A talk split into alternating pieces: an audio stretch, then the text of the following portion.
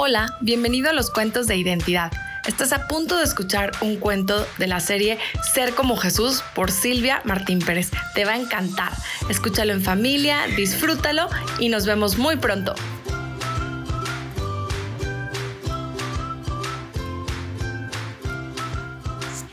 El granito y la roca por Silvia Martín Pérez.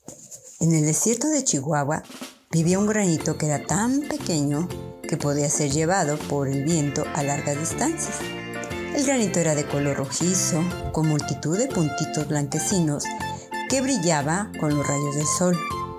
El granito le encantaba viajar de esta manera porque era divertido y además podía conocer diferentes lugares más allá de donde él vivía. En cierta ocasión el viento sopló tan fuerte que Granito fue llevada a un lugar más lejos que nunca. El granito ahora estaba en un bosque con montañas enormes a su alrededor. Este lugar para el granito era genial, pues nunca había visto antes algo tan increíblemente bello. Él estaba tan maravilloso de ver todas estas bellezas de la naturaleza que decidió rodar por él mismo por el enorme pasto donde estaba y conocer más de aquel lugar donde el viento lo había dejado. Cuando de repente, ¡zas! chocó con algo duro y grande. Era una roca. Esa roca, al sentir que el granito chocó con ella, se movió para sonreírle. Esto, el granito le sorprendió. Sin embargo, también le sonrió amablemente. La roca le preguntó, ¿Nunca te había visto por aquí?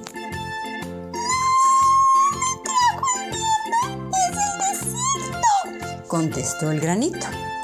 ¿Desde el desierto? Pero eso está muy lejos de aquí, le contestó la roca. El granito sonriendo le dijo,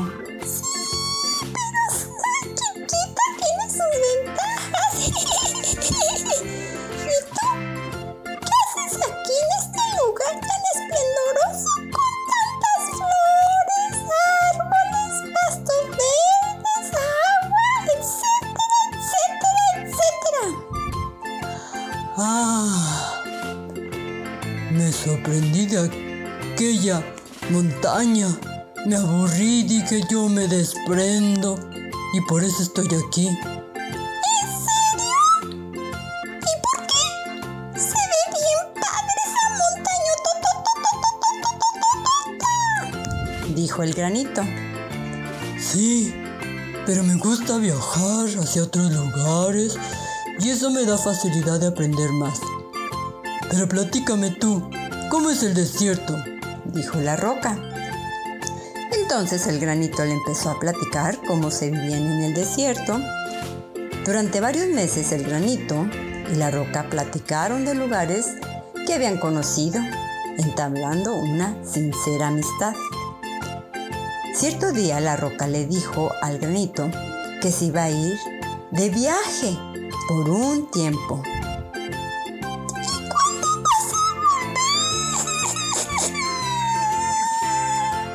Preguntó el granito entre sollozos. Será dentro de un par de semanas o quizás tres, le dijo la roca. exclamó el granito.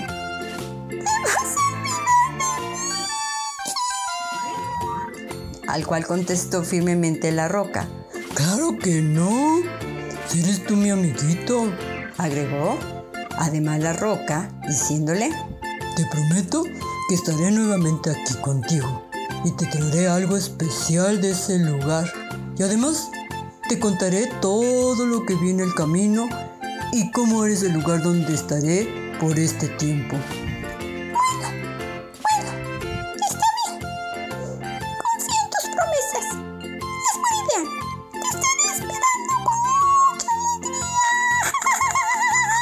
dijo el granito. La roca le contestó. Muchas gracias por confiar en mis promesas. Ya verás que sí las cumpliré. Los días pasaron y pasaron y el granito extrañaba mucho a Roca. Parecía que los días pasaban con lentitud. Cada mañana, el granito miraba el camino por donde se había ido su amiga la roca, esperando verla en cualquier momento aparecer. El granito estaba muy emocionado de recibir eso especial que le traía su amigo de aquel lugar donde ahora estaba ella, ya que se le había prometido y confiaba en su promesa.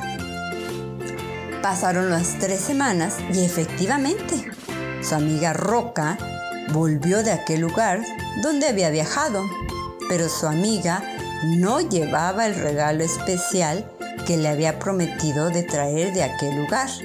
El granito se sintió muy decepcionado y triste. Roca le preguntó, ¿Qué te pasa? Granito, parece que estás triste, ¿no te alegras de verme nuevamente? El granito le dijo,